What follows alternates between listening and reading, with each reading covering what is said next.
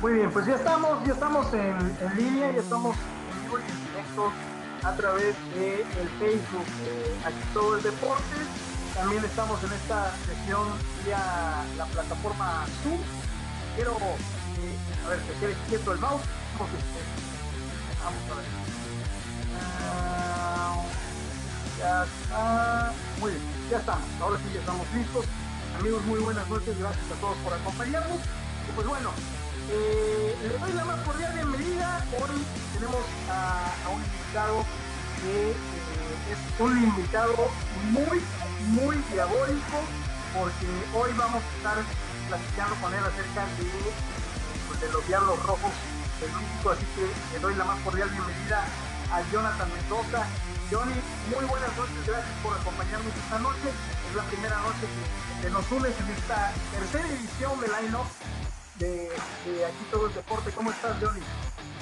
¿Cómo estás, Alex? Es un gusto estar contigo, con todos los eh, panelistas que nos acompañan el día de hoy y por supuesto eh, saludar a tu amable audiencia. La verdad es un placer y vamos a hablar de lo que nos gusta, que es de la pelota. Muchas gracias. Y sin duda alguna, le doy también la cordial bienvenida a, pues, a alguien de casa. Eh, digo, no, no es campechano, pero ya lo estamos adoptando, estamos haciendo el trámite. Simplemente se tendría que venir en canoa y rodeando toda la costa del Golfo de México. Miguel, muy buenas noches, Miguel Alor, bienvenido a bordo una noche más de Line Up, ¿cómo estás? ¿Qué tal Alex? Gusto saludarte y gusto saludarlos a todos. Ah, muchísimas gracias nuevamente por la invitación, pues aquí estamos para platicar del béisbol. Excelente.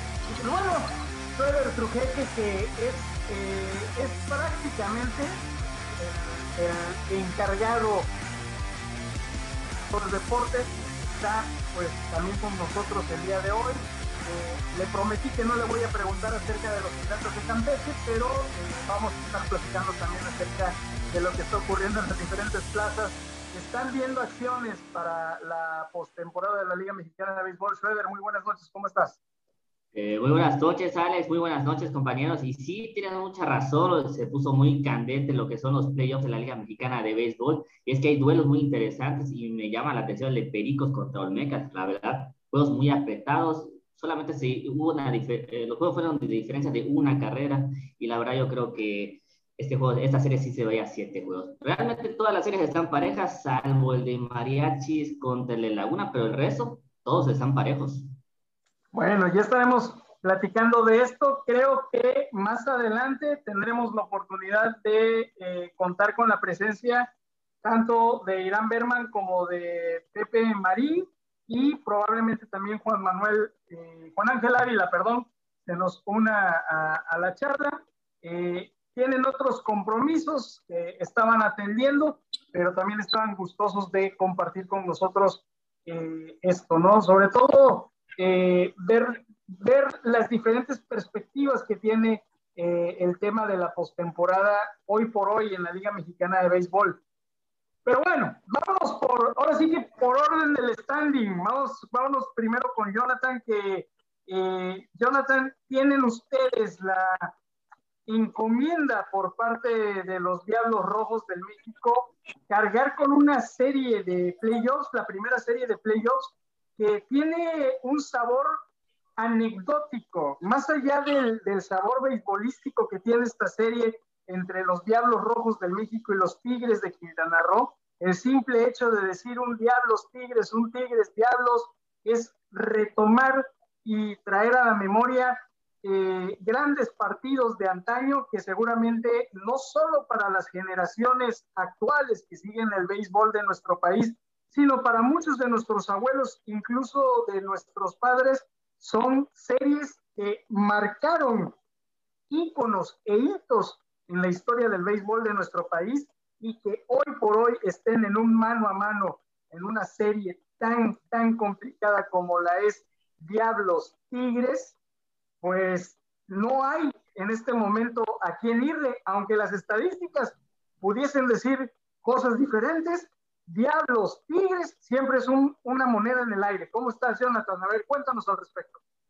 ¿Cómo estás, Alex? Evidentemente, eh, Diablos Tigres es una serie eh, que además de ser la guerra de guerras, como se ha llamado, en un momento la eh, guerra civil aquí en la eh, Ciudad de México, sobre todo en el Parque del Seguro Social, una serie que se comenzó a jugar desde el año de 1955, que se dio el primer episodio en playoff en una serie titular en 1966, cuando eh, fue una temporada jugada a ganar dos vueltas y los ganadores de esas dos vueltas en el 66 se iban a enfrentar en una eh, serie titular. Ahí ganaron los Tigres. Estamos hablando que es la ocasión número 15 que Diablos y Tigres convergen en una eh, serie de postemporada. En series titulares se han enfrentado ocho veces, son cinco victorias felinas, tres victorias eh, para los Diablos. En semifinal o final eh, de zona sur se han enfrentado cuatro ocasiones, las cuatro veces ha ganado el México, esto pues en el Parque del Seguro Social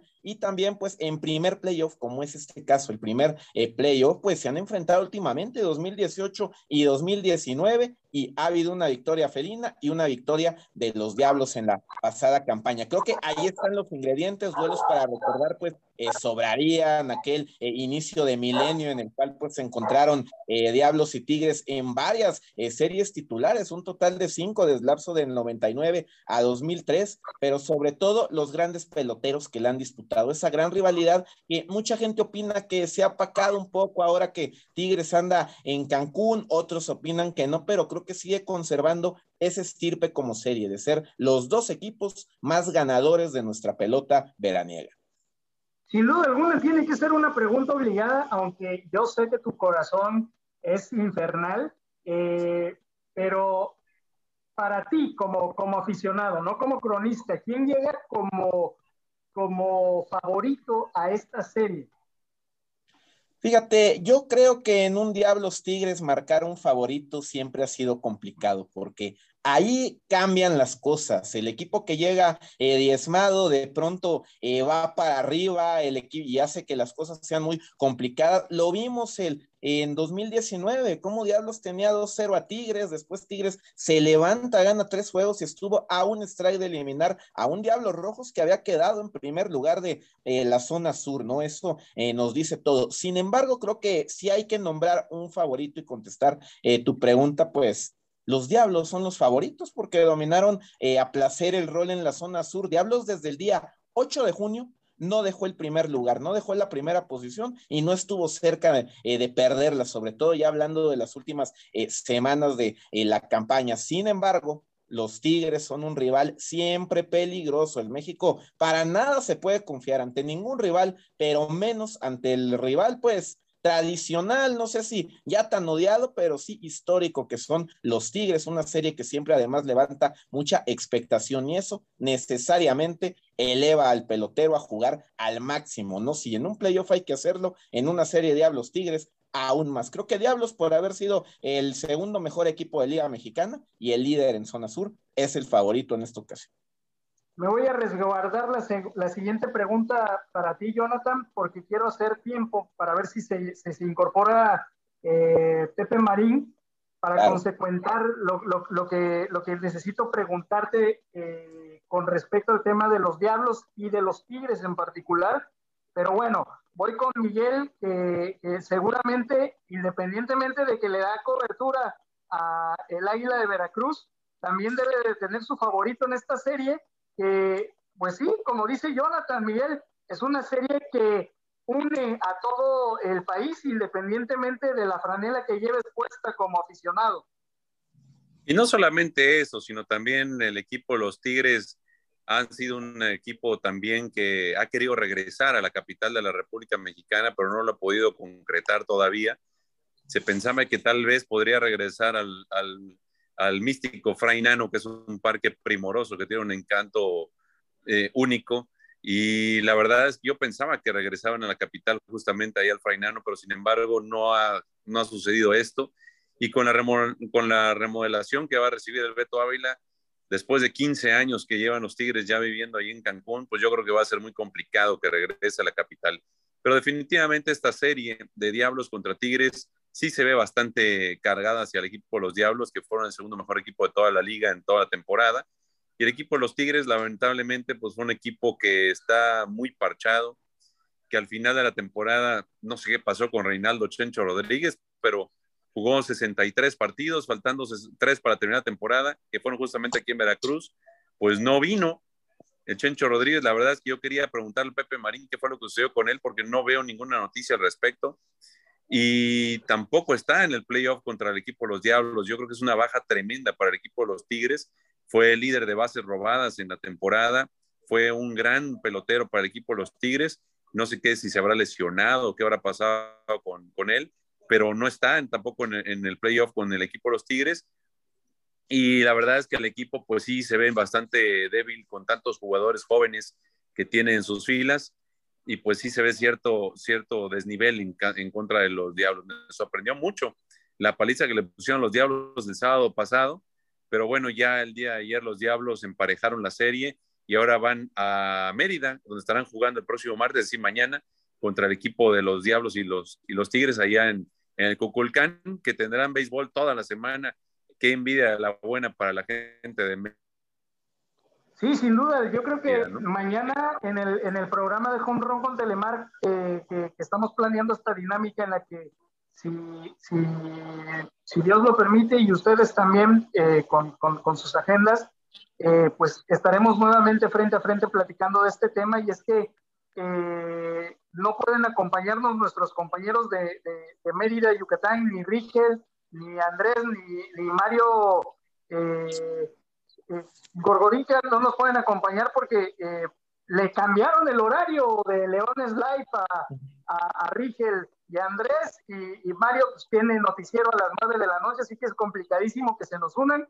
Pero sin duda alguna, yo creo que la gente de Yucatán eh, se lleva, de todos los aficionados de la Liga Mexicana de Béisbol, se lleva el mejor regalo en la postemporada porque van a tener juegos prácticamente toda la semana y todos los juegos de postemporada, así que bien por ellos. Pero bueno, Miguel, favorito para ti. Puedo entender por lo que estás diciendo que tu favorito son los Tigres. No, los Diablos. Los Diablos, los Diablos, lo dije en un principio, los Diablos son los, claro, por supuesto. La verdad es que tuvieron una gran temporada. Yo creo que van a llegar ellos tranquilamente a la final de la zona azul contra el equipo Los Olmecas de Tabasco. Ya lo digo de una vez. Bueno, ya esas van a ser buenas noticias para, para el buen Irán cuando se, se, se, conecte con nosotros, porque él es uno de los más animados por el buen momento que están atravesando los super Olmecas eh, de, de, Tabasco, que, que están así a nada de confundirlos con los Yankees de Nueva York. no tanto así, pero la verdad es que sí.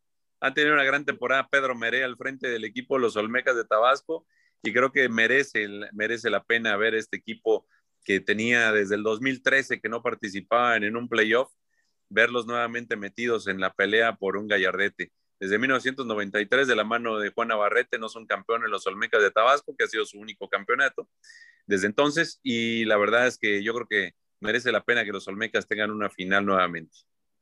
Pues sí, y la, y la están, gozando también los, tabasqueños con esta oportunidad que tienen de, de, de ver juegos de postemporada ya en el centenario. Mi querido Schroeder, para ti, favorito, ¿quién? Diablos, Tigres, dime. No, contestando tu pregunta, pues estadísticamente sin duda no hay que nada que debatir, los Diablos son favoritos ante los Tigres, pero yo creo que una rivalidad tan fuerte como la Tigres contra Diablos, en la guerra civil, la guerra de guerras, yo creo que no hay favoritos.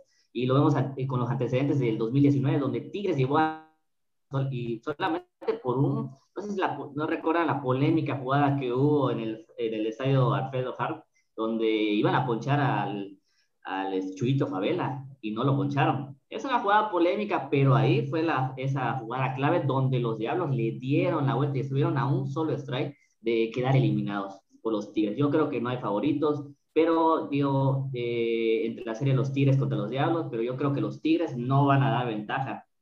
No fueron a jugar al, al, a la Ciudad de México porque no creo que dieran una ventaja a jugar los siete juegos eh, seguimos en la Ciudad de México, donde ya ya no, no queda ventaja. Y los Tigres tienen que un cambio regeneracional de jugadores.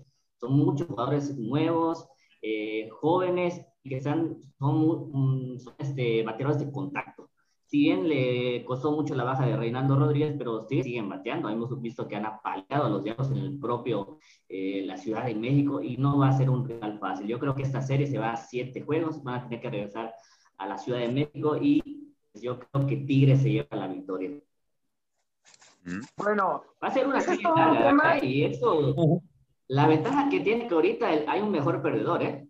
Si se van a siete, prácticamente eh, podrían pasar. Ambos pasarían el, tema, del mejor perdedor es una temporada muy especial en playoff porque nuestro béisbol no está acostumbrado, salvo en aquellas eh, campañas de 2004, 2005, en donde eh, hubo mejor perdedor, se tuvieron que ganar eh, cuatro series para ganar un título. De hecho, Tigres ganó un playoff de estas características en el año de 2005, solo con peloteros mexicanos. Pero necesitas administrar muy bien tu picheo, porque cuidado te agarra la serie larga ya para la segunda en caso de que avances en este playoff particularmente. Si, si puedes acabar a un rival rápidamente en la primera ronda, hay que hacerlo. Aquí yo veo, doy lecturas, por ejemplo, eh, sí estoy de acuerdo que Tigres viene, eh, no viene en la mejor de las temporadas, creo que Tigres pues pasó sexto lugar, eso lo eh, dice todo, Diablo sí viene bien, pero en playoff las cosas cambian, ¿no? De pronto Javier Solano que estuvo en la peor temporada en su carrera en este circuito, hay que eh, decirlo así, su efectividad, eh, sus números en ganados y perdidos, así lo dicen, no fue lanzador de otras eh, épocas Javier Solano, y el sábado recibe la ventaja, se pone a lanzar y gana el juego. Y la verdad, más allá de la ventaja que le dieron, lució bien Javier Solano, ¿no? Juan Carlos Ramírez, que era la carta fuerte de los Diablos, que había ganado dos juegos luciendo bien, después tuvo problemas en una salida con Tigres, pero era la carta del primer juego y simplemente no encontró la brújula. Por eso hay que estar eh, muy atentos. Creo que eh, Tigres va con pitchers de mucha experiencia. Ojo, está Wilfredo Boscán que va a regresar, está Terrence Marín, también el mencionado Solano, pero Diablos también tiene a Arturo López, a Luis Iván Rodríguez, que no lo ha hecho mal. El factor Mérida, no sé qué ustedes opinen. Eh, van a Mérida los Tigres, creo que no van a tener un apoyo como si lo hubieran tenido a lo mejor en Cancún o en otra plaza, tal vez eh, jugando aquí en el Fraenano, no lo sé, pero no van a tener ese apoyo los Tigres. Los Diablos han jugado muy buena pelota como visitantes. Tigres no jugó bien como local este año, más allá de que algunos juegos fueron en Veracruz, en Mérida, tuvo récord perdedor y por mucho. Diablos solamente siete derrotas jugando como visitante y nueve series ganadas de diez. Creo que cuidado ahí, porque cuando mejor lució Diablos en la temporada fue jugando en plazas del sureste, allá en eh, Tabasco, en Campeche, lugares donde el picheo carbura y carbura muy bien. Ese puede ser factor. Vamos a ver, creo que esta serie deja de ser una serie en donde la ofensiva puede imponer condiciones y ahora los pitchers van a tomar el mando de martes a jueves allá en el Cuculcán. Pero espérate, vámonos, vámonos con la sabiometría, porque acabas de dar un dato que es por demás muy interesante y que tenía mucho que ver con la pregunta que te quería yo hacer y estaba yo reservando. Eh, si Tigres, Diablos, se termina postergando poco más tras el regreso de ambas novenas al Cuculcán. Eh, estadísticamente hablando, estamos hablando de que los Diablos Rojos del México en postemporada eh, tienen un déficit, tienen números rojos en juegos ganados de, locales. Estamos hablando de que desde que salieron del Foro Sol, los, los Diablos Rojos del México de local en postemporada no les va nada bien. Y ese también puede ser un dato que les puede jugar a, a su favor. Como bien dices, Jonathan, si los Diablos se meten a la cueva melenuda a ganarle los encuentros a los Tigres y los ponen contra el paredón, las cosas le pueden funcionar porque entonces estarían simplemente buscando, tras su regreso a, la capital, eh, a lo mejor un encuentro nada más para, para, para agenciarse esta primera serie de, playoffs. Pero eh, los Tigres no creo que le vayan a dar tan fácil esta, esta chamba a los Diablos. Pero, insisto, el tema está ahí. ¿Tú qué opinas al respecto? Eh, fíjate, yo creo que acabas de tocar un tema y es una, toda una realidad. Diablos no ha tenido la contundencia jugando en casa y no, no solo en postemporada, ¿no? Porque bueno, la postemporada eh, hablamos de que son pocos juegos. En general en el parque Alfredo Harp, pues este año podemos ver los números. Diablos solamente jugó un juego arriba de 500. Eh, Diablos realmente recompuso una campaña que estaba siendo muy complicada en casa, con buenas eh, series ante Oaxaca, ante el equipo de Monclova, Pericos, esas tres series lo eh, catapultaron, sobre todo la barrida ante eh, esos equipos que consiguió ante Monclova fue muy importante, una serie que le gana también al equipo de Oaxaca tres juegos a uno. Ahí Diablos levantó un poco el récord, pero le costó mucho trabajo jugar en casa y Tigres pues obtuvo lo que quería el sábado, robarse ese juego. Como visitante creo que Diablos puede hacer que las cosas cambien. Ahora, Diablos quiere ganar la serie, eso es evidente, o sea, Diablos no tiene en mente el mejor perdedor porque su historia no, no le permite pensar en eso, pero en caso de que Diablos gane dos juegos más, ahí estaría calificando, porque eh, hay que recordar que eh, si las series llegan a siete eh, juegos, como es el primer criterio del mejor perdedor, ¿no? De el que dure más en las series antes de perder, llegan a siete juegos. Después de eso, pues el primer criterio, ¿cuál sería? El standing. Así es que Diablos en ese aspecto puede estar tranquilo, que ganando dos juegos más, amarraría la calificación. Después que seguiría, lógicamente, tratar de eliminar a los Tigres y de, y de ganar la serie, ¿no? Pero yo creo que Diablos puede hacer bien las cosas en Yucatán. Un parque, eso sí, que históricamente se le complica en postemporada, sobre todo en los últimos tiempos a los Diablos. Lo vimos el año pasado, lo vimos en el 2007, en aquel 2006, eh, pero el rival ahí, cuidado, era Yucatán no eran los Tigres, entonces la presión no va a estar ahí de lleno sobre los Diablos. Creo que eso va a ser factor, que Tigres realmente va a tener que jugar tú por tú, pero sin tener realmente la localía ahí en Mérida. Claro, pues pero también han tomado en cuenta un factor. Esa temporada los Diablos no fueron a jugar a Cucán, no se enfrentaban a los Leones y también puede ser un factor que le ayuda a los Tigres. Segundo, Tigres sí llegó, cerró mejor la campaña a pesar de estar en sexo. Le ganó a los Piratas de Campeche en su mejor momento cuando tenían 10 victorias seguidas y fue lo catapultó a playoffs. Segundo, fue a Cuculcán y le ganó a los Tigres y también le ganó a los Olmecas de Tabasco. Yo creo que Tigres sí entró con una mejor, a pesar del sexto lugar, pero de una mejor manera enrachada al playoff, que es lo que más importa. No, no importan los principios, sino los finales, y Tigres sí lo tuvo. Bueno, esto se está poniendo interesante. La verdad es que la serie entre Diablos Tigres eh, sí, sí luce de alguna manera luce un tanto dispareja y, no hay un equilibrio ni hay una balanza, porque todo está prácticamente inclinado a favor de los pingos. Pero bueno, vamos a dejar tantito de lado el tema de los diablos y vámonos con Miguel a platicar acerca de lo que está ocurriendo con el Águila, que para mí, desde mi perspectiva, es la serie que está más pareja, Miguel, y que además de eso, híjole, en el sur es la serie que más chispas está sacando. Sí, yo opino exactamente lo mismo que tú. La verdad, yo pienso que el equipo de Yucatán y el Águila llegaron más parejos que los demás. Por ejemplo, Diablos le sacó una gran, ventaja a los Tigres. Tabasco también mucha gran ventaja a Puebla que terminó la temporada prácticamente arrastrando la cobija y calificaron al final. Y la serie más pareja obviamente es la de Yucatán contra el Águila. Hay que tomar en cuenta que el Águila ganó 35 juegos y perdió 31 en la temporada regular y el equipo de, Yucatán jugó dos partidos menos. Eso hizo que el equipo de Yucatán quedara una milésima arriba en el porcentaje de juegos ganados que, el Águila. Y la serie anual entre los dos equipos eh, fue en favor del Águila cuatro juegos a dos en la temporada. Y, si, y esos dos partidos que fueron cancelados para los de Yucatán fueron los que le dio a la postre el quedar con el tercer lugar y no en el cuarto y que el Águila quedara en tercer lugar del cuarto. Entonces sí, yo pienso que es la serie más equilibrada, a pesar de que el sábado el equipo de Yucatán fue en juego de una sola cara, una paliza la que le puso al Águila 15 carreras a 3, pero ayer finalmente el Águila sacó la casta y vencieron 8 carreras a 5 al equipo, 8 carreras a 3, me parece que fue ayer también, eh, al equipo de, de los melenudos y con esto la serie regresa acá al puerto mañana. Va a ser una serie muy interesante de tres juegos acá en Veracruz. Ya están, eh, forzosamente se jugarán los tres partidos. Y en caso de que Yucatán saque uno, pues regresará al Cuculcán De otro modo, si el Águila logra meterle los tres juegos a los Leones, pues entonces el equipo del Águila estará avanzando a la siguiente ronda y prácticamente eliminaría al equipo de Yucatán. Pero yo también veo en la serie muchísimo más pareja que las demás. Y la verdad es que digo, yo sigo con la pregunta, ¿qué pasó con, con, con Reinaldo Rodríguez volviendo a los Tigres? Porque jugó 63 juegos y de repente llegó aquí a Veracruz el equipo sin el Chencho. No entiendo qué fue lo que pasó con él. ¿Alguno de ustedes sabe?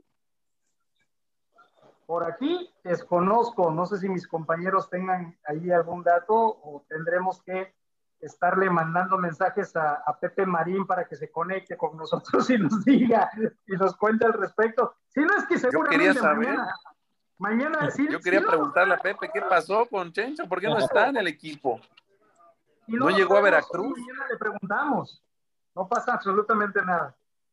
No sé si está se habrá lesionado en el último juego de la, de la serie contra Diablos, allá en, el, foro, perdón, allá en el en Alfredo Harp, que fue justamente la serie que le gana Tigres a los Diablos, una tremenda serie que jugaron ahí. Llega el equipo de los Tigres aquí a Veracruz y no estaba eh, Rodríguez en el, en el, en el line-up de los Tigres en ninguno de los tres partidos.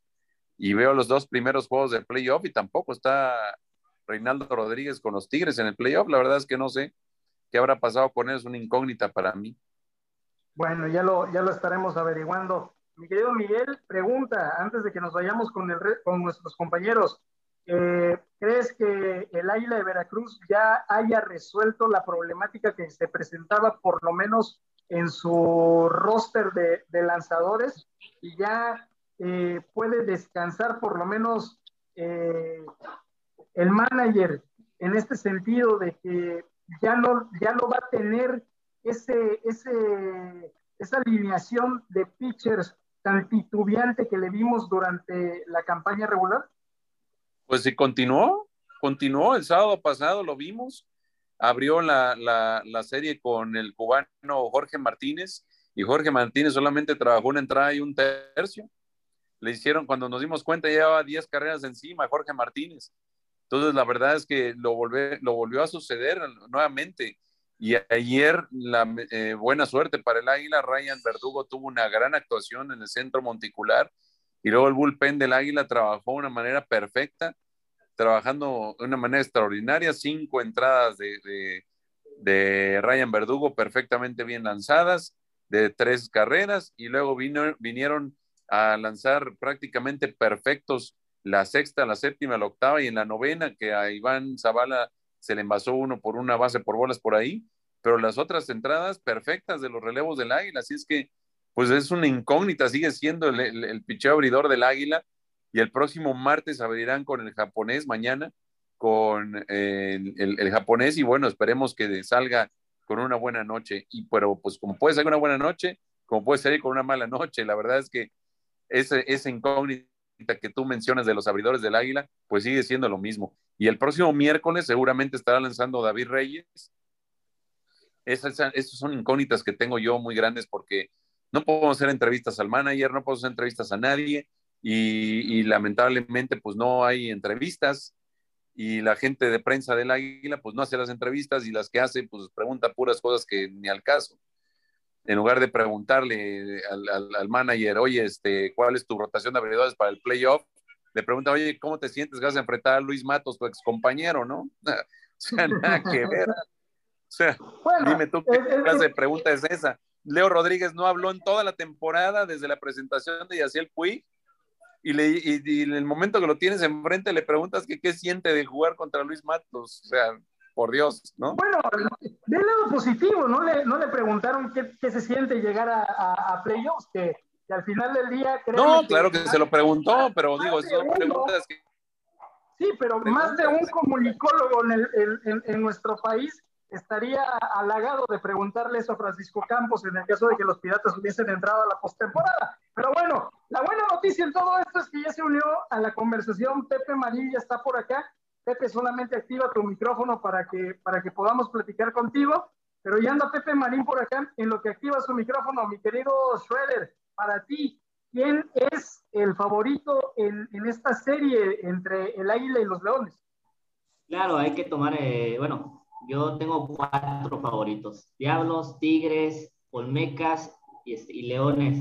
Creo que faltan dos equipos, Pericos y, los Rojos del Águila, bueno, el Águila de Veracruz.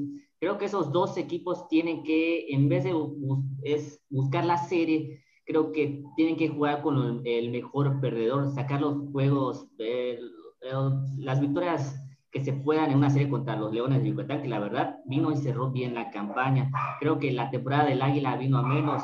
Vemos que vino el declive cuando se le fue su mejor abridor, que era Dylan Osborne, el sudafricano. De ahí el Águila se perdió. Eh, a pesar de que tiene a Yaciel Push, tiene a los dominicanos, creo que al Águila sí le hace falta picheo y en el playoff de la Liga Mexicana lo importante es tu picheo. Y yo creo que fácilmente esta, serie por lo menos eh, se la va a llevar Leones de Yucatán. Jonathan, ¿tú qué opinas al respecto? ¿Quién es tu favorito? Eh, mira, Alex, yo creo que la zona sur así fue realmente, ¿no? No podemos de pronto esperar algo en el playoff, o sea, tener un favorito, quitando a Diablos de lado, ¿no? Tener eh, un favorito en alguna serie es muy difícil porque los equipos que no calificaron, los que están calificados, fueron un tanto anodinos, ninguno tuvo una temporada eh, redonda, tremenda, Yucatán batalló, el Águila vino a menos, como dice eh, el compañero, también eh, Pericos de Puebla, pues se metió en un túnel gigante, Tigres no fue constante, en fin, la zona sur así fue, hay que decirlo, a diferencia de la zona norte, la zona sur sí tuvo esa característica. Yo creo que esta serie de Águila contra Yucatán el favorito, en mi opinión, es Leones de Yucatán, porque sí creo que tienen un equipo más balanceado, quizá no mejor totalmente, porque vemos los lineups, el Águila, pues ayer mostró de lo que es capaz, tiene eh, peloteros con experiencia, cumplidores en el lineup que eh, respondieron, que ganaron un juego además muy importante ahí en Mérida, pero como equipo en general, el balance creo que Yucatán sí tiene eso a favor, además la gran experiencia de haber ganado ya últimamente, de haber eh, trascendido, el Águila está en ese proceso sin embargo, yo quiero ver una serie Águila Yucatán sabrosa ahí en el puerto de Veracruz. Juegos parejos de picheo en donde el relevo haga diferencia para uno o para otro lado. Estos dos juegos creo que no va a ser así el rumbo, que eh, Yucatán rápidamente tome ventaja, el Águila rápidamente, y hemos visto eso, juegos que no han sido tan parejos. Ahí en Veracruz creo que la cosa puede ser distinta, y el Águila, como haya sido, le tuvo dominio a Yucatán, mucho cuidado que recordar que cuando Yucatán hace el cambio de manager fue ahí en Veracruz, en donde cayeron en una debacle después de una paliza y ahí Yucatán tocaba eh, fondo, al menos a nivel eh, deportivo, hicieron un movimiento. Creo que puede ser una serie muy pareja, tiene ingredientes, pero yo sí me quedo ligeramente con el equipo de Leones de Yucatán, porque además cerraron bien la campaña en esas últimas dos, tres series. Yo respeto mucho a todos los equipos, pero sin duda alguna y ahora con el tema que tocaste del cambio de, de, manager, si hay dos equipos a los cuales eh, respeto y admiro mucho por tener el temple y sobre todo a las directivas de tener bien fajados los, los bombachos para la toma de decisiones, es el tema de los Leones de Yucatán y el, y el tema de, de, los Toros de Tijuana, eh, allá en el norte, que son dos equipos que a pesar de estar en muy buena posición en el standing de, de cada una de sus zonas, eh, cuando deciden cambiar de manager porque simplemente no encontraron, en el caso del norte, nos comentaba eh, Juan Ángel Ávila que no hubo un, un, acoplamiento entre, entre Omar y, el equipo tijuanense, eh, pues deciden cortarle la cabeza a, a Disquel y por parte de los Leones de Yucatán igual. O sea, cuando dicen hasta aquí, hasta aquí, pero bueno, eh, comentabas, Jonathan, algo muy interesante. Esto, que, lo que estamos viendo en los playoffs es prácticamente el reflejo de, de, cómo se desarrollaron los equipos durante toda la campaña en el sureste. Y voy con Pepe Marín para preguntarle, Pepe, ¿tú crees que esto sea consecuencia precisamente de lo corto que fue la campaña, de que se haya tenido que reducir a tan solo 66 partidos por el tema de la pandemia que nos pegó el año pasado? Está apagado tu micro, Pepe, está apagado tu micro.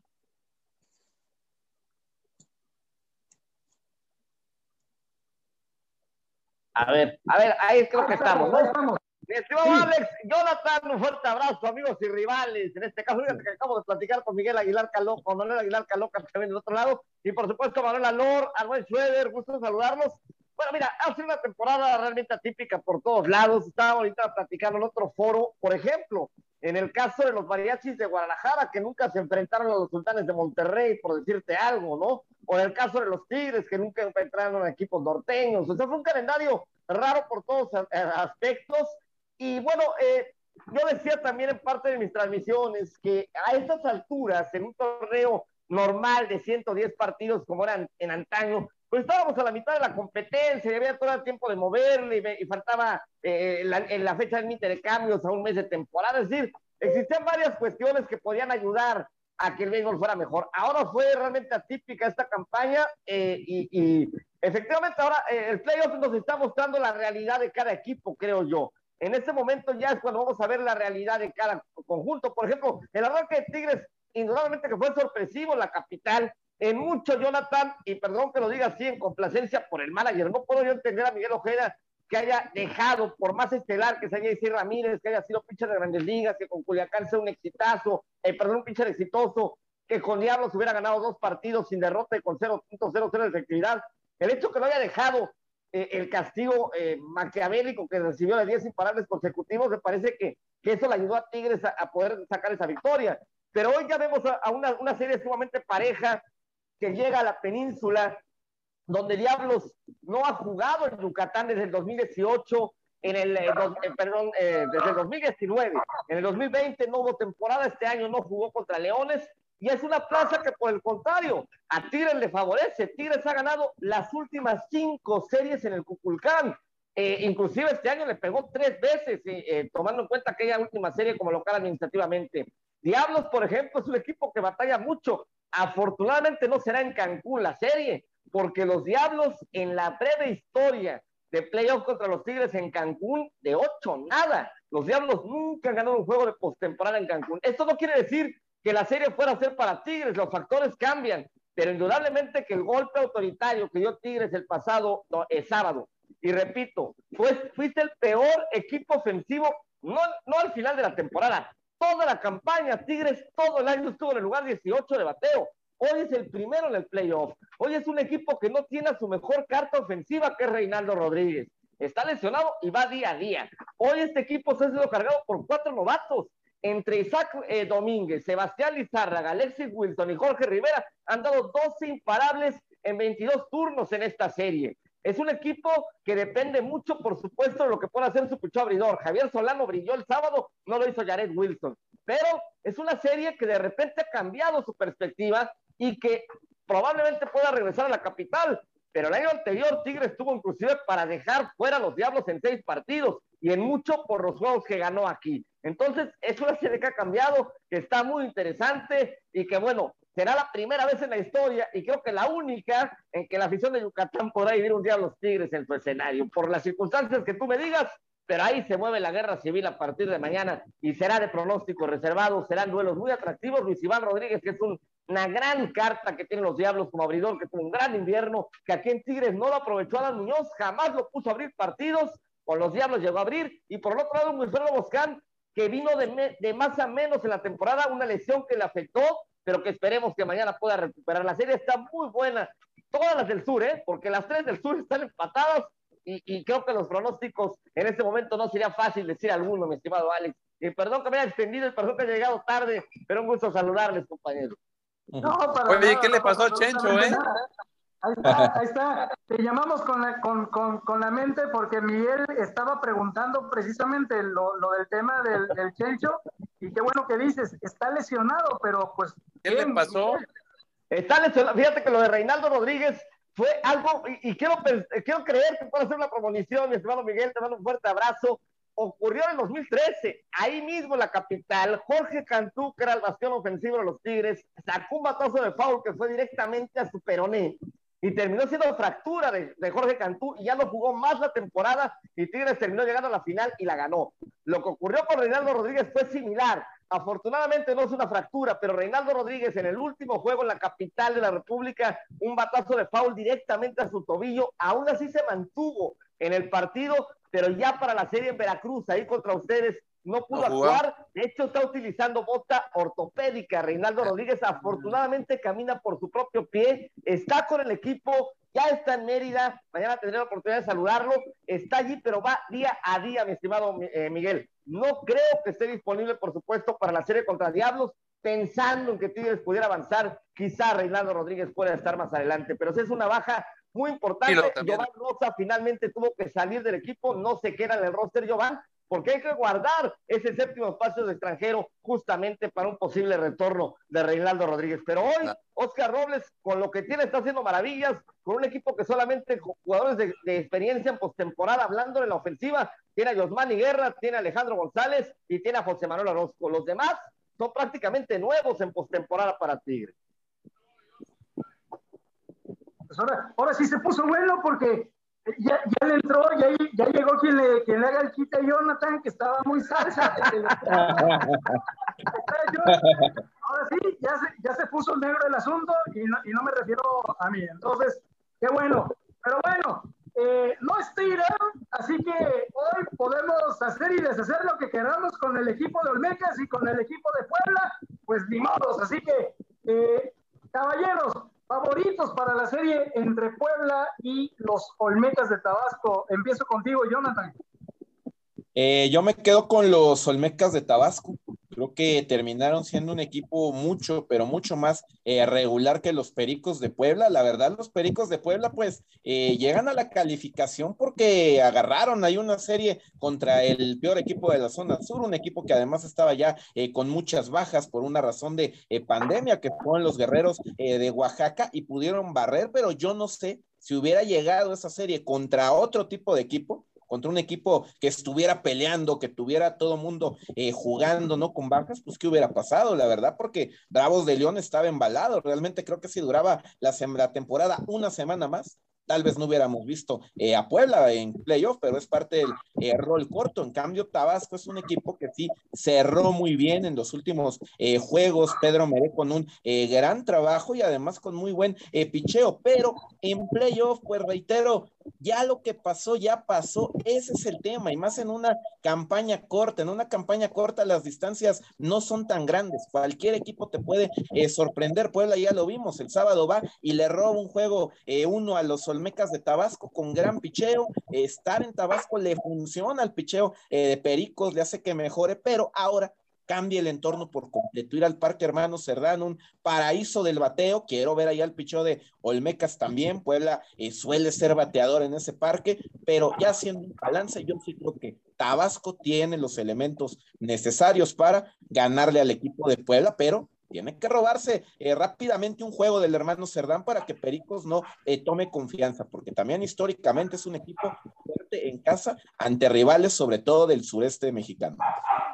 Hoy contigo, Schroeder. Eh, yo sé que cuando Jonathan dijo que eh, el equipo de los Olmecas se había enfrentado al peor equipo de la zona sur. Hiciste gesto pensando, recordando cuando se enfrentaron a los Piratas de Campeche, pero... Qué malo No, no, no, no es con ellos, no es con ellos. Y este, pero bueno, eh, cuéntame, tu favorito, Olmecas Puebla, ¿quién? Claro, sin duda coincido con Jonathan, el favorito es los Olmecas de Tabasco y vemos, y por la ventaja que, cómo cerró la campaña del equipo de Tabasco y cómo la cerró los Pericos de Puebla, y efectivamente, si la, la temporada se hubiera alargado una semana más, yo creo que Pericos no hubiera estado en playoffs también. Cayó por completo el equipo, de, el equipo poblano. Pero viene un factor que sí me preocupa por parte de los Olmecas, es la inexperiencia que tiene este equipo en playoffs. Lleva ocho años sin calificar a postemporada y eso también es un factor que hay que pero, Pero, pero mira, perdón, perdón que me meta un poquito y, y tienes toda la razón del mundo, ¿no? Podemos hablar de organización eh, sin experiencia, pero hablas de un manager que ha sido campeón. De los peloteros. hablas de peloteros como Chuyito Arredondo que ha jugado postemporada. Hablas, por supuesto, de, de, de, gente muy, muy importante. Como Yosmani Guerra. eh, bueno, Yosmani están Tigres. Pero hay otros elementos que importantes con el, equipo de los short? Eh, del equipo de los Olmecas de Tabasco. bueno, pero el caso es que es un equipo que tiene experiencia. Ahora, eh, yo trabajé cinco años en Puebla. Es un parque, sí, y lo bien le dice Jonathan, le cuesta mucho trabajo a los equipos del sureste, particularmente ir allí. Pero creo yo que la ofensiva de los Olmecas, mi estimado Miguel, Jonathan. Edwin García. Edwin García. Está muy completa con Erwin Rodríguez, con Edwin García, con Ronald Mustelier, con em, eh, eh, toda esta eh, clase de gente, me parece que Olmecas tiene con qué pelearlo ofensivamente a los Pericos en el Sedán. Y tiene mucho, mucho mejor pichón de relevo, con Derek Loop, con Choplik, con Fernando Salas. Creo que los Olmecas tienen los argumentos necesarios y por lo que bien señalaba Jonathan y Schroeder de la caída de los Pericos para ganar esta serie. Debe de ser Tabasco el equipo ganador en este compromiso, pero repetimos, el Parque Hermano Cerdán Suele pesar la altura, las condiciones de clima, porque es un clima frío, diferente, está lloviendo a lo que ocurre en Tabasco. Este es el único factor que yo le veo favorable a los pericos en la, cuestión, la cuestión climática. En cuestión de juego, me parece que los Olmecas tienen que pasar, eh, digo, no quiero decir que fácil, ¿no? Ya les ganaron un juego en Villahermosa, pero sí debe de ser la serie para él. Claro, y lo que me gusta mucho de la Liga Mexicana es que eh, pues lo que es su localidad lo valen mucho, ya que digamos plazas como Campeche, Yucatán y Tabasco, pues la localidad en lo que es el, a nivel del mar pesa mucho. Y yo creo que en Tabasco, eh, Puebla pasa diferente, la, el nivel, la altura, el frío y la pelota vuela bastante. A Pirata ya le costó, a Olmecas le cuesta. Al que siempre también le ha costado eliminar a los Pericos en playoff es a los Leones de Yucatán y con tremendo equipo. Yo creo que esa ventaja le daría a los, a los Bueno, a los Tigres, a los, a los Tigres, los Pericos nos ganaron dos finales de zona, ¿eh? Y también hay un tema aquí. Eh, guardó Pedro Meré hábilmente para abrir eh, un juego en Puebla. ¿A quién creen? Pues al, como le llama el buen Miguel Ángel Virda, al rey del Sinker o al amigo del Sinker, Andrés Iván Mesa. Andrés Mesa sabe lo que es lanzar en esas condiciones. Él tuvo grandes temporadas ahí en el hermano Cerdanas, fue el mejor pitcher de la última era de Pericos de Puebla, realmente Andrés Iván Mesa. Cerró muy bien, Jonathan. Y cerró muy bien, ¿eh? Claro, cerró bien. Cerró muy bien. Exactamente. Miguel, eh, ¿butifarras o, camotes? No, por supuesto que me quedo con el equipo de Pedro Meré.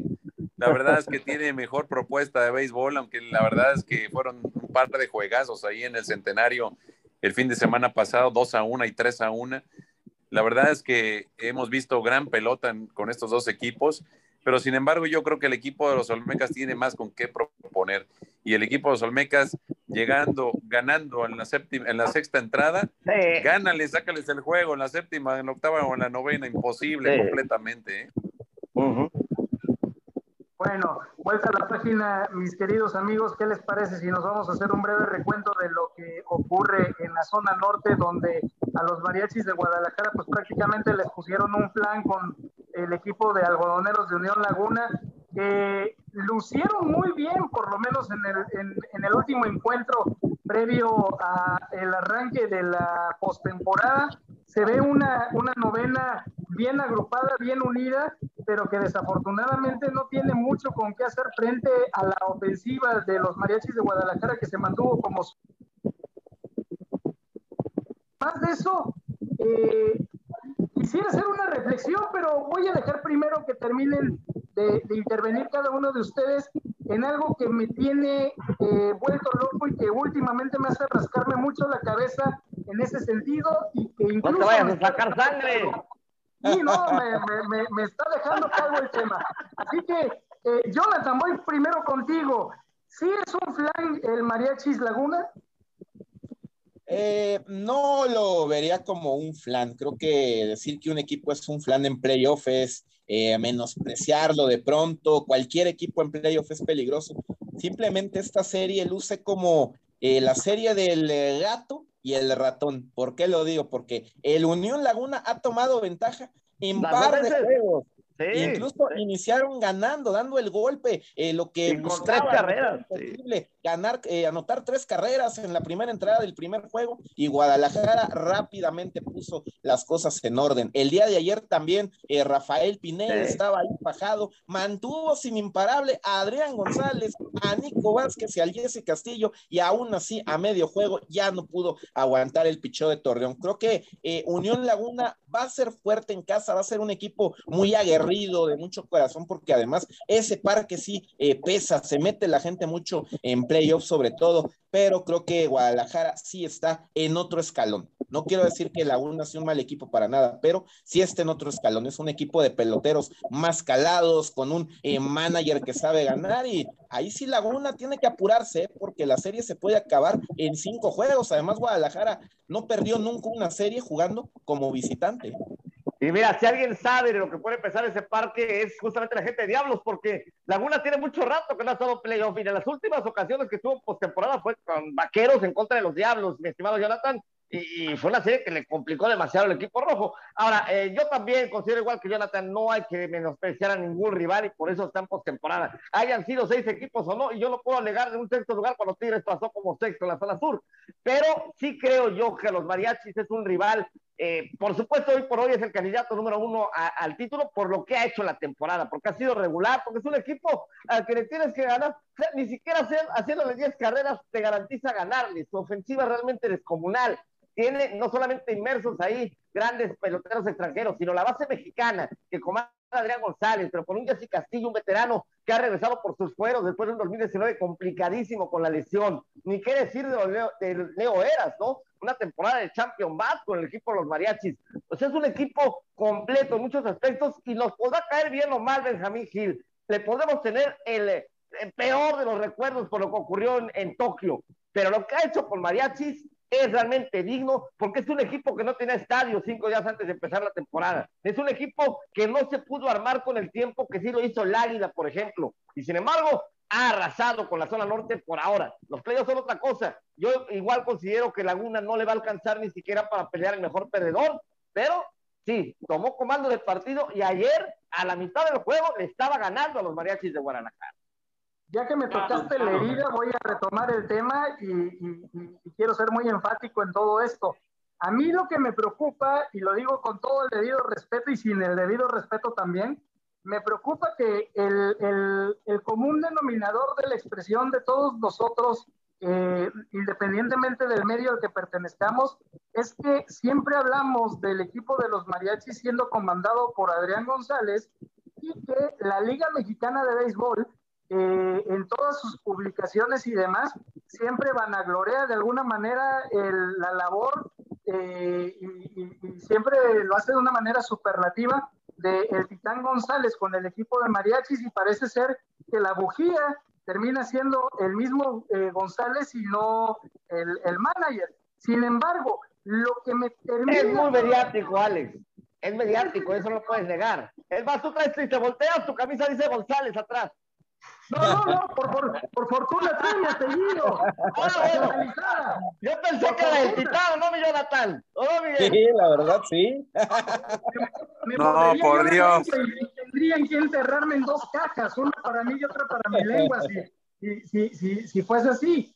Pero lo que me termina llamando la atención es de que, uno, este es el nivel de béisbol que mostró eh, México siendo comandado por González en Tokio yo creo que no. Bueno, fueron tres juegos. Tampoco, tampoco puedes ligar en tres juegos eh, lo que ha hecho con Mariachis en la temporada. Yo también coincido, no, no, no es nada más él. O sea, estoy hablando, por eso estoy diciendo de Jesse Castillo y estoy diciendo de, de Leo Eras. Pero por supuesto que el pelotero mediático, queramos o no, mi Alex, pues es Adrián González y lo va a seguir siendo hasta que diga adiós a la temporada o hasta que realmente no, no resulten las cosas con Mariachis, pero pues si tú mencionas Leo Eras, sí, los que estamos en el béisbol lo conocemos, ¿no? Pero a la mayoría de la gente le dices Leo Eras, te van a decir, no, le juega ahí Adrián González y te lo van a reconocer. Mediáticamente le ha funcionado a Mariachis ese asunto, es mi punto de vista, compañero. Bueno, Miguel, cuéntanos, ¿tú qué opinas al respecto en esta serie? No, tú sabes mi opinión que tengo de los González. La verdad es que la familia González es una familia que llegó como un cáncer a incrustarse en el béisbol mexicano. Y, la realidad de las cosas es que si vemos la historia de la familia González al frente del béisbol, hablaremos de puros fracasos, incluyendo los pasados Juegos Olímpicos. Y la realidad de las cosas es de que e, efectivamente se habla mucho de Adrián González en Guadalajara, pero se opaca mucho la labor de tanto el mismo manager, ¿eh? De nuevo Benjamín Gil, como también de Jesse Castillo, que tiene una gran temporada, de Leo Eras, que ni hablamos del caso, de Nico Vázquez, que también para mi punto de vista es el champion bat, porque creo que, creo que Leo Eras no le alcanzaban los turnos al bat para, para hacer el champion bat, pero finalmente se lo dieron a Leo Eras. Eh, Luis Sardiñas, qué temporadón de Sardiñas, el japonés que fue el líder de, ah. triunfos con ocho. No, no, no, la verdad es que el equipo está totalmente. Nakamura, correcto. Pero sin embargo, Adrián González no es el equipo de los de, de, los, de los de Guadalajara. Es un pelotero más en el equipo que ha hecho las cosas regularmente bien, porque no lo vemos ni siquiera el líder en ninguno de los departamentos de ofensivo que debería de estar. Y la verdad, las cosas de que, bueno, pues bien por el equipo de Mariachis, bien dirigido por Benjamín Gil, y la, y la selección mexicana, pues es un punto y aparte. Ahí fue el equipo de los González y sus amigos nada más. Bueno, hay otras dos series en, eh, en, la zona norte y voy a comenzar contigo, Schroeder, platicando de estas dos series que están allá en el norte, que están dando mucho de qué hablar. La de, queda claro que la de Mariachis Unión Laguna pues ya está eh, en este momento la balanza a favor de los, de los mariachis con las dos victorias que tiene, pero en el caso de la repartición de honores entre la serie eh, que encabeza el conjunto de Tijuana contra los Rieleros de Aguascalientes y Saltillo enfrentando al actual campeón de la Liga Mexicana de Béisbol, los Acereros de Monclova, estas dos series están calientitas porque sin duda alguna nos han demostrado estas cuatro novenas que con mucha facilidad nos pueden regalar dos deportes en uno, un encuentro de béisbol de nueve entradas y una de box, pero facilísima. Yo no sé qué podría ocurrir en el caso de que Rieleros le sacara la serie al equipo de Tijuana y Monclova perdiera contra Saltillo y que en un mundo perfecto se encontraran nuevamente rieleros contra zaraperos, porque no, no creo, no concibo esa, esa, esa serie sin que exista una cantidad de bolazos por doquier y que, y que las bancas se vacíen a cada rato, que ha sido prácticamente el otro espectáculo de estas novenas cuando se han enfrentado. Pero hoy por hoy, lo que está pasando entre toros y rieleros y zaraperos contra Monclova son dos series muy calientes. Schroeder, cuéntanos al respecto. Claro que sí, y como lo comentaba con el equipo de los algodoneros, fíjate que era para mí ahí sí yo difiero con ustedes. Yo creo que era una serie muy pareja. La única diferencia que no tomaron en cuenta que los algodoneros llegaron ya desgastados a la postemporada. Llegaron al último juego de la temporada sin todavía tener su boleto seguro y se lo ganaron a los sultanes de Monterrey. Ya cuando jugaron el playoff ya no tenían picheo. Ahorita su siguiente pitcher es Aldo Montes, que bien lo conocemos con los Piratas de Campeche eh, tú bien, Alex, lo conoces muy bien, y no es un estelar también para un tercer juego. Pero también veo que la serie que sí era dispareja para mí era el Toros de Tijuana contra los Rieleros de Aguascalientes. No pensé que los Rieleros le sacaran el primer juego a los Toros de Tijuana y estuvieron a punto de sacar el segundo partido. Pero acuérdate, acuérdate de Henry Alejandro, lo conoces bien, el pollito, y ese batea, ¿eh? Ese da hecho daño a los Toros. Y tienen tres. Sin duda alguna, yo creo que ese es el tema de Henry Alejandro Rodríguez, el pollito asesino, el pollito es y un oye, no se conocen bien. Y es un puntapié para la directiva campechana porque de verdad que ver cómo reaccionó Henry Alejandro Rodríguez en los pasados juegos de la postemporada y sobre todo eh, la buena temporada que tuvo en la campaña regular, pues termina, termina siendo un dolor de cabeza para los Piratas de Campeche que no hicieron por, por conservarlo y por... Primero era el Pollito Rodríguez. Y no, no solo eso, también está Jay Austin con el equipo de Aguascalientes, claro. pirata de Campeche. Pero vemos que también, si recuerdan, las tres, los dos últimos veces que ha llegado a playoff los ha sido contra los Toros de Tijuana y lo han podido eliminar. Nada más que la profundidad de, de line-off que tiene le ha salido eh, para avanzar a la siguiente ronda. Yo creo que es una serie muy pareja y en Aguascalientes no va a tener. Eh, y, otra, otra, cosa, compañeros, eh, Jonathan Miguel y, toda la gente que nos acompaña. Eh, los rieleros, un equipo que tuvo infinidad de problemas al principio de la temporada, pleitos ah, internos, broncas administrativas, el Che Reyes que no podía moverle mucho porque tiene patrones arriba, en fin, y, sacaron a la gente grillera y, todo esto finalmente han unido filas. El cerró muy fuerte la campaña, fueron los mejores equipos en el mes de julio, lo demostró el sábado al pegarle primero a los toros y ahora yendo a casa al Romo Chávez, este equipo con gente además que, que quiere a esa franquicia, como Eliezer Ortiz, algunos otros muchachos que, que llevan tiempo ahí, como Michael Wing, etcétera, puede levantar la cara a Rieleros y va a ser un rival. Yo sí me atrevo a decir, compañeros, que ahí puede venir la primera sorpresa de la postemporada, ¿eh? Claro, claro. Y, la otra serie entre los zaraperos y los el equipo de los aceleros, la verdad está demasiado pareja. ¿eh? Esa serie puede ser para cualquiera. Yo creo que es la más pareja. Los resultados yo... por una carrera. Sí, ahí yo en cuanto a Rieleros y Tijuana, pues esta serie es de la, la, más caliente quizá, porque no hay que olvidar que esa bronca que hubo no fue la primera, la de esta no, campaña. Tuvieron. En un playoff se dio esa, esa bronca, o sea, ya, ya se traen ganas eh, desde hace eh, rato.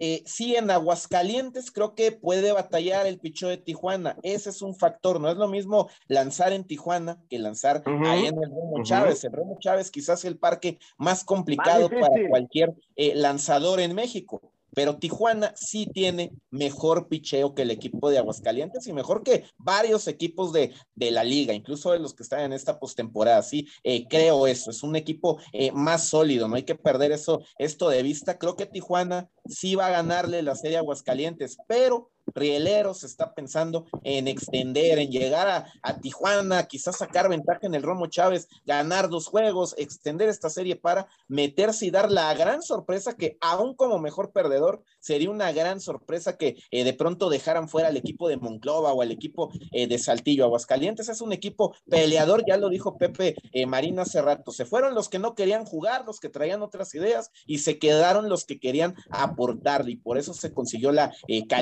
calificación a playoff, porque después de eso que pasó eh, con Pedrosa en Monclova, yo la verdad los veía incluso en el último lugar de la eh, zona norte, y eso no, no pasó. Ah, Habla de que hubo un trabajo ahí, sobre todo el manager que eh, los encuarteló y dijo, señores, aquí se va a quedar el que quiere y vamos para adelante, y le compraron esa idea, y por eso son muy peligrosos, pero ya hablando del tú a tú, yo sí creo que Tijuana tiene más ahora, ahora, hay que ver, hay que ver, mi estimado Jonathan, porque ayer Tijuana presentó algunas dificultades, incluso tuvo que meter a Omar Rojas a batear a varios pitchers, entre ellos a Jesús Pirela.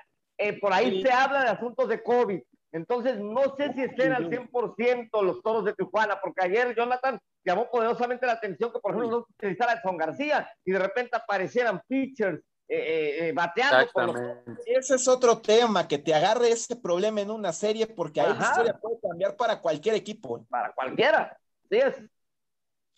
Acaba de emitir la Liga Mexicana de Béisbol hace unos minutos un comunicado en el cual habla acerca de justamente los resultados de COVID de esta semana. A y ver, resulta bien. que salieron 22 jugadores con COVID, 22 jugadores. ¿No habla de equipos? ¿No habla quiénes? No habla de equipos, no habla de equipos, no habla de qué jugadores, simplemente dice que en las pruebas resultaron 22 jugadores, 21 asintomáticos y uno que presenta síntomas leves, pero no habla de qué peloteros, pero muy probablemente puede ser que en Tijuana tengamos algunos de ellos. Eh, eh, sí, estoy convencido que en Tijuana, que en Tijuana pasó, ¿eh? En Tijuana pasó porque lo que ocurrió ayer no es normal, no es común que en un playoff metas a bater a pitcher. No tenemos choqueo tan ni en México. Así es. Y también hay otro punto, acuérdense que la última serie entre Toros y Mariachis, claro. luego se, se postergó sí, por esa por situación el, el, martes pasado, me parece. Uh -huh. Bueno. Exactamente, entonces por ahí viene el asunto. Estamos... Yo creo que por ahí habrá algunos. Pero no hay una lista de COVID. No sí hay, pero no la dieron a conocer en este caso, simplemente dan ahí la información, pero es un momento que todo... Mira, preguntan a los Yankees, ¿no? Acaban de contratar a Anthony Rizzo, ya se les contagió. Claro. O sea, está por todos lados. Hay no, que los Yankees tienen mañana, plagados Miguel, ahorita de, nosotros de, mañana, de, de COVID. Mañana, vamos, mañana me va a tocar viajar a Mérida y, y nos va a tocar transmitir eh, mañana eh, la, la, serie desde, desde, Mérida. Vamos con muchas precauciones. Eh, ahorita los contagios en el sureste, en Quintana Roo, Yucatán, están al por mayor. Claro. Sabes que las cosas no están fáciles y, y los equipos lo están empezando a notar, ¿no? A mí lo, que, lo único que me preocupa. Hay que tener mucho cuidado, es que, la verdad, hay que tener mucho cuidado, hay que ser conscientes. Es que ya están en, en el rango de, de, de, personas de cuidado. ya, ya cualquiera, compadre, ya hasta los niños, ¿verdad? ¿eh? No te preocupes, a mí no me, da, no me da pena decir que el viernes cupo 51, señores. Así que es mi cumpleaños. Eso es todo. Qué bueno, qué bueno. Oye, Pepe, pero en 51 años para, estar contentos, mi querido Pepe. ¿Vale, Jonathan? 51 años en la crónica. Dios, me, Dios te oiga y pueda yo llegar a 51. Llevo 26. O sea, me falta menos de la mitad. O sea, que ahí vamos. ¿eh? Qué bueno, qué bueno. Caballeros, como siempre, ha sido un placer, un honor para, para aquí todo el deporte eh, contar con su perspectiva acerca de lo que está pasando en el béisbol de nuestro país. Eh, mañana esperamos poder contactarlos y poder platicar con ustedes durante el programa con Ron con Telemar eh, en este frente a frente donde espero que se puedan unir el resto de los compañeros que el día de hoy no, no pudieron hacerlo, pero solamente me resta decirles Maestros, muchas gracias por la amabilidad de conectarse con nosotros. Es siempre un placer aprender una noche más del béisbol a través de sus conocimientos, a través de su expertise. Y sin duda alguna, para todos los amigos que nos están viendo, ya sea que nos estén viendo en vivo o que nos estén viendo en repetición, sin duda alguna, estas perlas de sabiduría beisbolística se, se degustan y se paladean con un sabor distinto porque, como bien lo hemos dicho, en el tema de este editorial de Aquí Todo es Deporte, aquí las cosas se dicen como son, sin tapujos, sin censura, y no importa qué es lo que se tenga que abordar, porque al final del día, aquí, aquí todo es deporte. Mi querido Pepe Marín, muchas gracias. Miguel Aloro, muchas gracias. gracias. Jonathan Mendoza, hoy, hoy, hoy fuiste el nuevo en la sesión. Te agradezco muchísimo el que hayas tenido la disponibilidad para conectarte con nosotros. Schroeder, tú que también eres de casa, muchas gracias, hermano. Y pues gracias. tengan excelente noche. Y pues mañana. Oye, envidia a Jonathan porque, envidiamos a Jonathan porque mientras Miguel en Veracruz, ustedes en Campeche, yo en Cancún estamos muriendo de calor. Jonathan está tranquilo, él no gasta no tiene problemas con la luz. Tengo frío. Tiene frío. Fuerte abrazo, Jonathan. Que haya mucha suerte. Saludos, Miguel. Buen viaje mañana, Pepe. Me voy tempranito a Mérida. Dios los bendiga. Buen viaje, cuídense mucho. Nos vemos la próxima semana. Que tengan excelente noche. Chao. Saludos a todos. Gracias, Alex. Bye, bye a todos. Feder, Miguel. Bye, bye. Descanse.